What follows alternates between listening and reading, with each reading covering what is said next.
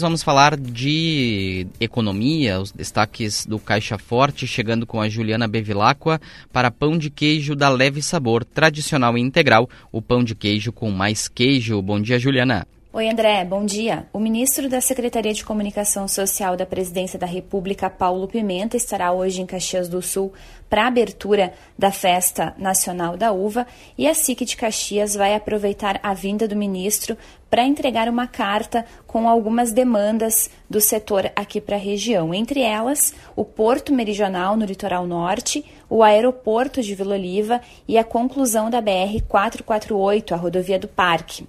Essas são algumas reivindicações que já chegaram ao governo federal no final do ano passado, quando a SIC esteve em Brasília, e agora a entidade vai reiterar esses pedidos, essas demandas. A carta deve ser entregue durante a agenda do ministro na Universidade de Caxias do Sul ou quando ele estiver nos pavilhões para a cerimônia de abertura.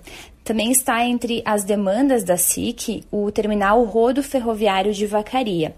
O presidente da SIC, Celestino Louro, reforça que, embora essa não seja uma obra pública, é uma iniciativa de entidades da região, ela precisa sim do apoio do governo, de apoio público, e por isso também está nessa carta que será entregue ao ministro. A SIC também vai entregar uma carta com uma série de demandas e de sugestões ao governador Eduardo Leite, que estará, estará na reunião almoço da SIC nesta quinta-feira e depois participa da abertura da festa da uva nos pavilhões. André.